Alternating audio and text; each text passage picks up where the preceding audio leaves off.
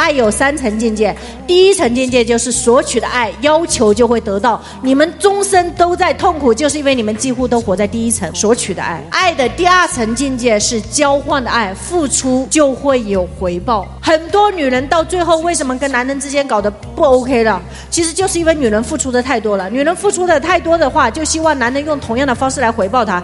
但是都说了，男人跟女人的基因不一样。当男人不能回报她的时候，女人就内分泌失调，就压抑，就郁闷。就觉得在家里找不到尊重，找不到地位，甚至不被婆婆待见，一堆的亲子问题，所有的问题都来了，有还是没有？但是之所以这样，是因为女人也活在交换的爱里面，是希望要求就会得到，而摆脱你们的终极痛苦的就一条，最后这一条。所有的人，如果你能进入到最后一条，你会发现人生本无事，庸人自扰之，无条件的爱，付出不求回报，才会得到真真正正的大回报。但是你不是为了那个大回报而去的，你是为了不求回报而去的。